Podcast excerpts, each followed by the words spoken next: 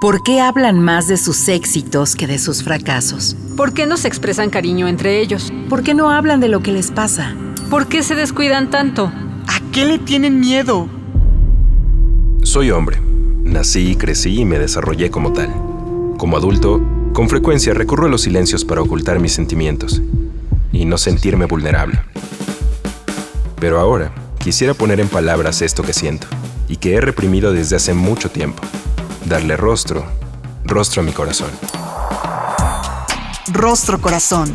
Otras masculinidades son posibles. Con José Alfredo Cruz. Rostro Corazón. Hola, ¿qué tal? ¿Cómo está? Bienvenido, bienvenida, bienvenide a otra emisión del Rostro Corazón, como cada martes pasandito el mediodía a través de Ciudadana 660. Me da mucho gusto saludarle. Mi nombre es José Alfredo Cruz y me va a encantar que entremos en contacto a través de nuestra página electrónica en www.circuloabierto.com.mx, en el correo círculo abierto para hombres gmail.com o a través de nuestras redes sociales en Facebook, en Twitter, en Instagram como Círculo Abierto y por supuesto Rostro Corazón. Vamos al relato del día. Rostro Corazón. Nunca he estado seguro de saber la forma o la manera en la que me gusta que me quieran. A veces me gusta la tranquilidad y la comparsa. Otras veces me gustan las cosas arriesgadas y alocadas. Y otras no me gusta ni lo uno ni lo otro, sino todo lo contrario. No sé la verdad. Pero de lo que menos estoy seguro es de si yo sé querer. No recuerdo haber recibido alguna instrucción al respecto en ninguna parte. Alguna vez de chamaco, una novia me dijo que era yo muy serio, que pareciera que estoy enojado. Yo le decía que no era así. Da igual, me decía, siempre tienes esa cara. Chales, sentí feo que me lo dijera. En mi defensa puedo decir que siempre he querido mucho a mis afectos, y de eso no tengo ninguna duda. Sin embargo, esas palabras de aquella novia me las han dicho otras personas. Entre compas las muestras de cariño son bien específicas. No nos bajamos de no seas idiota, además de una enorme lista de groserías que nos sentilgamos. Claro, las decimos aún más cuando estamos borrachos. En nuestro juicio, las muestras de afecto las entendemos cuando nos buleamos o como se dice en el barrio, nos cargamos carrilla como que la violencia va por delante para decirnos que nos queremos. Eso funciona entre vatos, entre hombres, pero ¿cómo es con las demás personas? Si me pongo a describir mis muestras de amor, a veces han estado cargadas de enojo, de violencia, de carrilla, de celos, de indiferencia. Y cuando alguien me ha cuestionado sobre mis comportamientos, me siento muy ofendido y me aparto. Recientemente me dijeron que soy poco romántico. Ah, caray, ¿no soy romántico? No, para nada, me contestaron. Chales de nuevo. En mi defensa puedo decir que no sé qué es ser romántico. ¿En qué materia de la escuela nos enseñan eso? Tal vez tenga razón y no soy romántico. Pero, ¿eso en dónde lo aprendo? Esas palabras me dan vueltas en la cabeza. El otro día, tratando de resolver este enigma, me di cuenta de algo.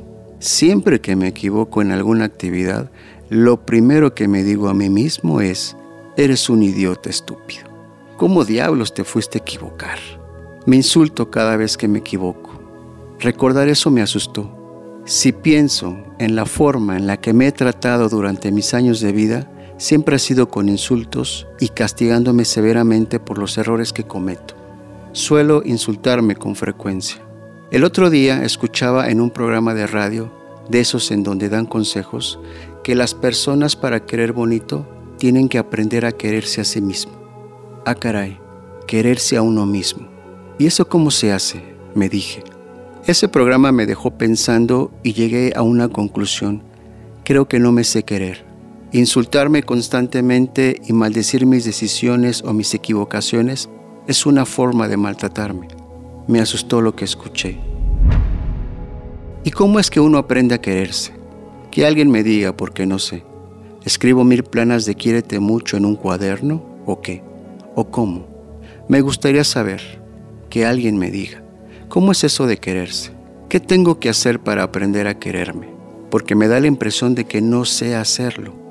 En ese mismo programa escuché que quererse es cuidarse y que cuidarse es quererse. Me parece que no he cuidado mucho de mí ni de las personas que me han rodeado durante mi vida. Siempre he buscado y exigido que me quieran como yo quiero que me quieran, pero no estoy seguro de si yo sé querer como a las personas les gustaría ser queridas. Rostro Corazón. Que me digan cómo, de la pluma sensible de José Carlos Gutiérrez y en su voz parece un grito desesperado de muchos masculinos para platicar hoy sobre los cómo.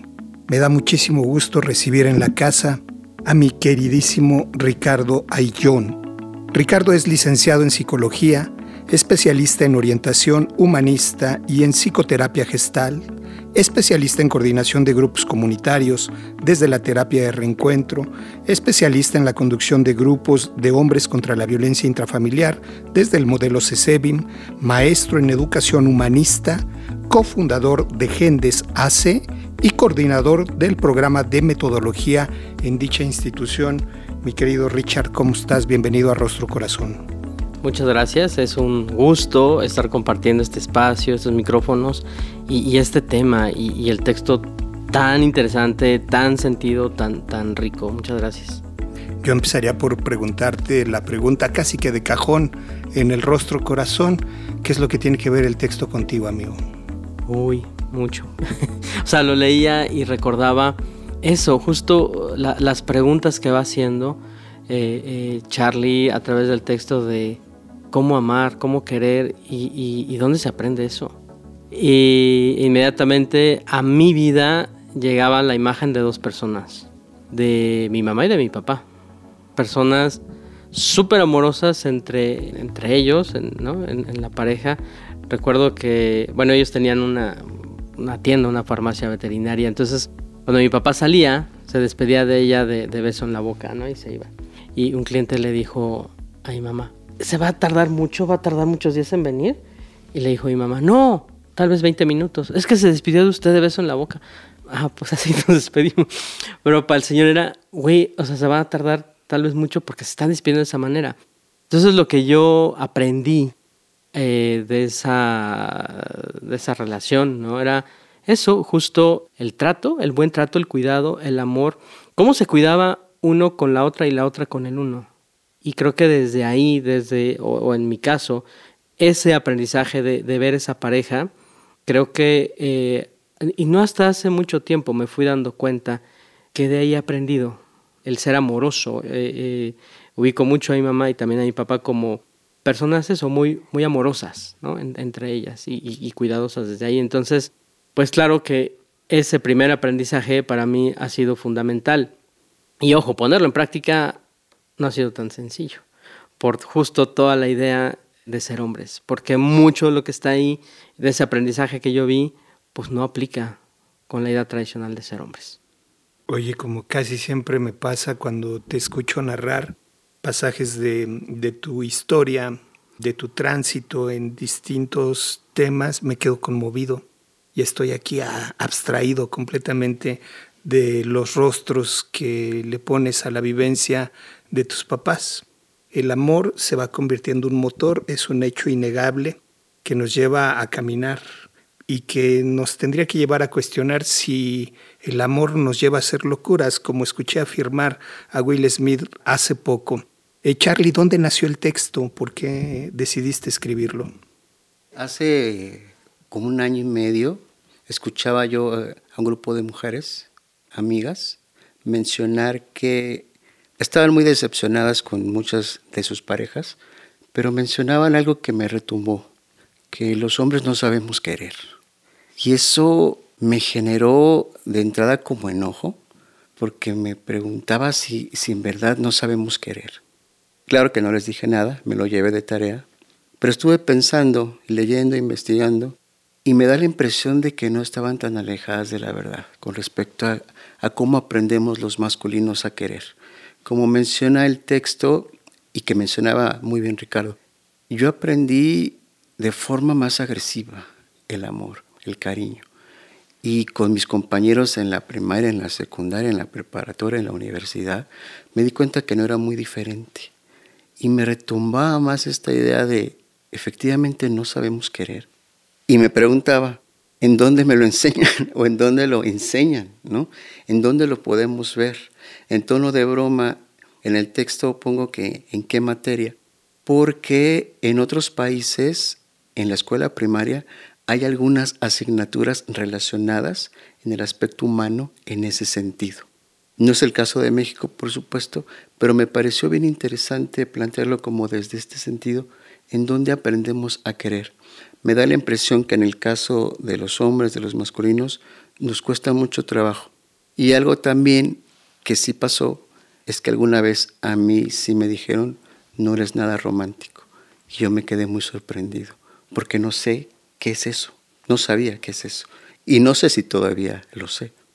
Eso me generó como mucha expectativa, inconsciencia, y por eso surgió el, el texto. Eh, Richard, los hombres no sabemos querer o no sabemos expresarlo. ¿Desde dónde construimos nuestros vínculos? ¿Qué has observado en tu experiencia en el trabajo con otros hombres? Bueno, inevitablemente a mí me pasa, cada que hablan de, la palabra querer, me remito a José José. ¿Sabes? El querer y amar. o sea, hablas querer y ahí aparece la canción en mi cabeza. Y creo que es eso, o sea, sabemos que son aprendizajes los que vamos teniendo. Yo hablé de mi caso de, de la familia. Sin embargo, claro que los medios están muy presentes y las amistades, como, como bien dice Charlie, y aprendemos de ahí, de esos vínculos. Sabemos, por ejemplo, eh, eh, que se hizo una, una, investigación con hombres jóvenes ¿no? sobre las amistad y la relación con la violencia. Y salía eso, mientras más cercana la amistad o el vínculo, era mayor el nivel de bullying y de, y de, pues, y de violencia. ¿no? Es que es mi cuate, va a aguantar. ¿no? Y entonces, desde ahí va la broma. Pero no a mayor amistad el abrazo, el cuidado al otro, sino la broma. Entonces, pues esto no, nos lleva a, al tema que la violencia pues sigue siendo este eje que está ahí en medio de nuestros aprendizajes de distintas maneras, de distintas formas desde la broma, el bullying o el justo el no cuidarme. Y entonces, pues vámonos a las canciones ¿no? de tu tocayo José Alfredo, en fin, donde pues puro desamor y la venganza y o, de Rafael, ¿no? En donde como yo nadie te amará y así, en donde la, soberbia, en fin, toda una serie de ideas y de expectativas que tenemos en donde pues seremos superiores o posesivos o controladores y está muy metido, entonces claro que aprendemos de ahí. Y fíjense qué, qué importante porque en, el relato de Charlie son las otras personas que nos dicen, güey, espérate. Entonces no nos damos cuenta hasta que alguien más nos dice. Como que vamos normalizando esas formas de querer, de amar, hasta que alguien te pone un, una señal de, hey, así no. Hasta que llega el reflejo en la relación con los, las, les demás. La escuela de la expresión afectiva. Qué interesante lo que acaban de nombrar. Para continuar con el tema vamos a abrir una pequeña pausa, pero usted no le cambie. En un momento regresamos. Rostro Corazón. Rostro Corazón. Ya estamos de regreso en Rostro Corazón, hoy platicando con Ricardo Ayón de Gendes sobre los cómo, a colación del texto de Charlie, que me digan cómo es que se puede amar. Y a partir de ahí, mi querido Richard, yo quisiera explorar cómo construir un autoconcepto, ¿no? Porque además en nuestra cultura está sancionado. No puedes mirarte mucho, no puedes quedarte ahí porque eso se podría confundir con vanidad y con soberbia. Entonces más vale que te alejes de ti. Pero nos decía Charlie en el texto, si no aprendo a amarme, ¿cómo amo?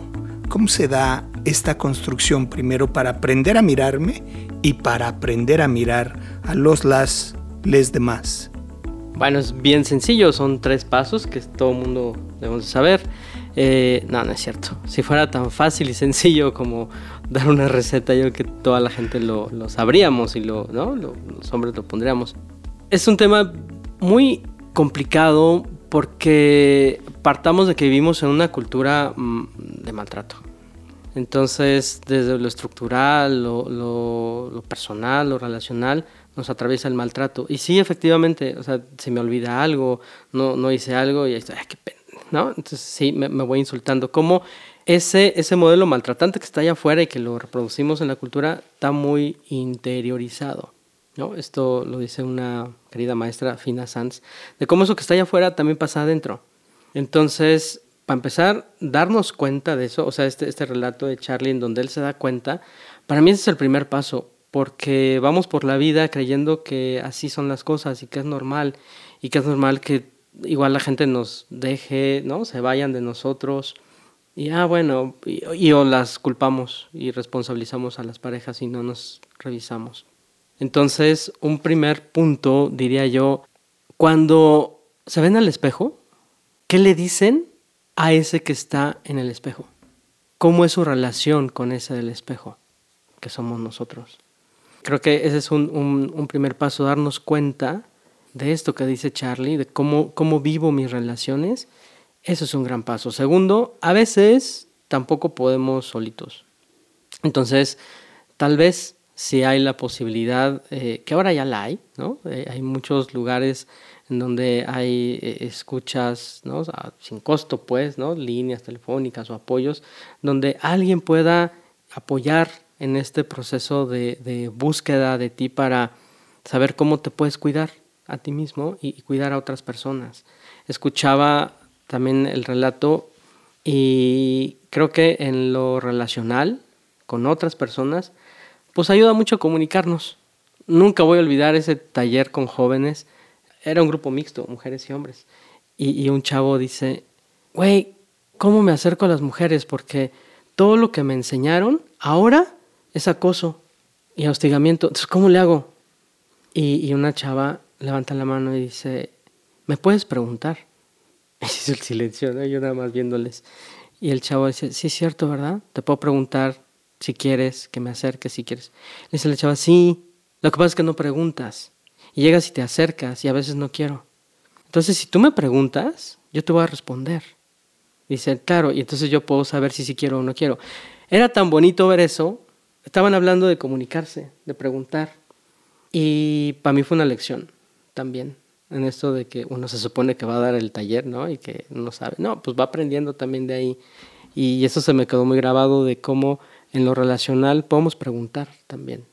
Eh, oyendo a algunas parejas de, hombres que están en grupo trabajando su violencia, son varias las que nos dicen, es que ahora me pregunta, me pregunta si puede hacer esto, si puede hacer lo otro, si me puede tomar la mano. Y mi pregunta siempre a ellas es, ¿y te molesta?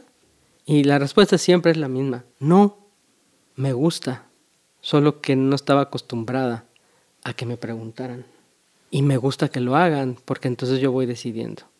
Entonces creo que hay, hay muchas eh, formas, muchas pistas que, están ahí de cómo me puedo relacionar con otra persona, de cómo puedo relacionarme conmigo mismo desde un lugar de, de, buen trato, solo que a veces tampoco las queremos porque estamos muy acostumbrados a, la otra forma, ¿no? al maltrato. Entonces, eh, para mí el cuidarte puede ser desde darte, eh, como la misma Fina dice, un regalo al día de caminar, eh, dormirte un poquito más. Han de saber, ahora tengo gato. Llego y juego con el gato y el gato juega conmigo y eso a mí me da alegría. ¿no? Entonces el, darte ese regalo, cuando me doy ese regalo, yo veo la cara del gato y aunque es gato, yo digo, se ríe, está contenta.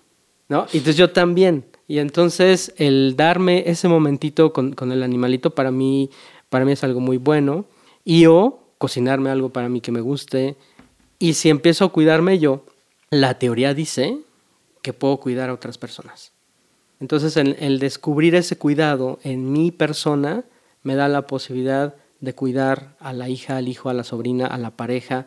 Puedo preguntar incluso, ¿no? Aquí uniendo lo otro que decía, y ver qué quiere la otra persona, porque también podemos caer en el extremo, que también he conocido casos en donde, mira, te traje esto para cuidarte.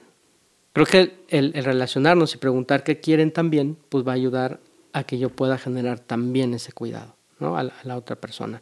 O sea, creo que son una serie de elementos que podemos sí poner en práctica e ir revisando. A lo mejor esto, esto no estuvo bien, a lo mejor me escuchas ahorita y llegas y quieres jugar con tu gato y tu gato te da arañazo y dirás, pinche Ricardo, ¿qué onda? Entonces cada quien irá encontrando las formas de cómo encontrar algo que, que Fina lo, lo maneja como un placer. Un placer a nivel personal, un placer a nivel relacional.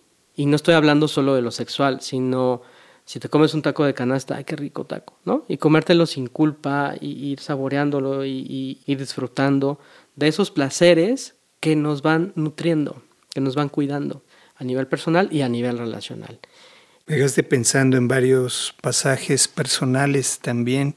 Alguna vez estaba yo desayunando con una amiga, teníamos vuelo programado durante el mediodía y ella baja visiblemente enferma y me dice, yo creo que tengo temperatura. Y casi que por reflejo, aunque yo no pudiera diagnosticar nada, le iba a tocar la mejilla. Y en ese momento reacciono y le pregunto, ¿puedo tocar tu mejilla? Y me dice sí. Entonces le verifico, efectivamente tienes temperatura y me dice, gracias por preguntarme.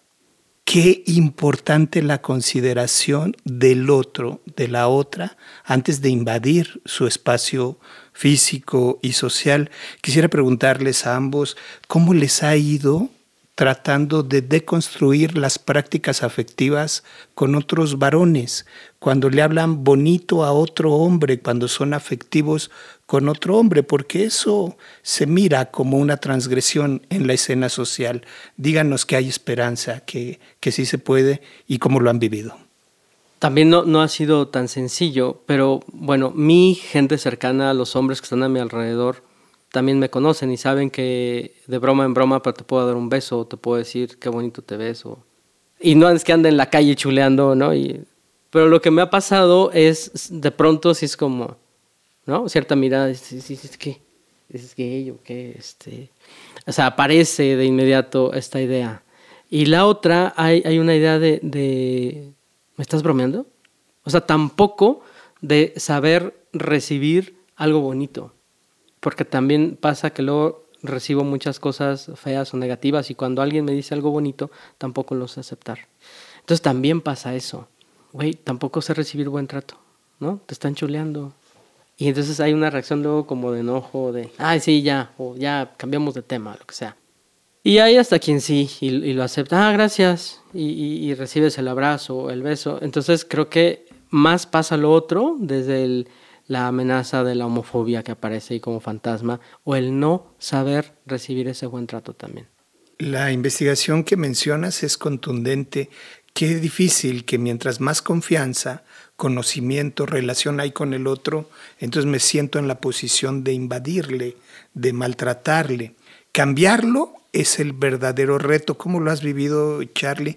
Porque escucho que no es sencillo, que es el resultado de un proceso, pero ¿qué ganamos si nos atrevemos? Efectivamente no es nada sencillo. Yo lo pondría en dos escenarios, mis amigos y mi familia. Con mis amigos creo que es complicado. Las pocas actitudes que he tenido más cariñosas o afectivas, como el tipo que, que mencioné Ricardo, la respuesta es, ¿qué te pasa? ¿Qué te traes? Y ahí quizás yo me he detenido. No pasa mayor problema, sin duda, pero veo que, que existe resistencia en ese sentido. En el caso de mi familia, por ejemplo, yo a mi papá eh, lo besaba, si lo abrazaba, si le decía te quiero. A mi hermano eh, le doy un beso siempre que lo veo, eh, siempre que se va lo abrazo, le doy beso, le digo que estés muy bien. Y mis sobrinos también. ¿Y qué me llevo con eso? Mi corazón se hace muy grande cada vez que abrazo y beso a mi hermano, por ejemplo, a mis sobrinos. Me siento contento y pareciera que me libero. Yo me quedaría con esa parte. Cada vez que yo le muestro afecto a mi hermano, a mis sobrinos, a mi cuñado también, que son los masculinos familiares más cercanos, siento que vuelo, que me libero y me siento muy tranquilo y con ganas de seguir haciéndolo. Me alegra mi corazón. Qué bonito, queda ahí la invitación para alzar el vuelo, para atrevernos y desde esa plenitud en vivirlo intensificarlo día a día. Nos estamos yendo, mi Richard, eh, a título de conclusión. Yo, yo creo que aquí se, se, ha hablado de la importancia de, de, querernos y de querer a otras personas. Me encantó esto de, de, de volar, de sentirnos libres y de darnos la posibilidad de, de verdad de amarnos y de amar a otra persona. Cuando ya estamos muy cursis. Fíjate, ¿eh? hasta yo me estoy censurando. Pero cuando se logra esta, eh, eh, este momento, que puede ser a lo mejor ese, ese instante, está bonito. Y creo que esos momentos son los que también nos hacen vivir. Totalmente de acuerdo. Puedo suscribir cada una de las intenciones y cada uno de los minutos que duró el programa, porque este programa ha sido un regalo y nos lo queríamos dar, nos lo merecíamos. Te agradezco muchísimo, como siempre, amigo, todos tus aportes. Eh, a usted que ha seguido la transmisión, a David Mejía en la producción, a José Luis Sotelo del otro lado del cristal. Mi nombre es José Alfredo, con toda certeza nos volvemos a escuchar. Hasta la próxima. El Instituto Mexicano de la Radio presentó Rostro Corazón. Otras masculinidades son posibles. Con José Alfredo Cruz. Rostro Corazón.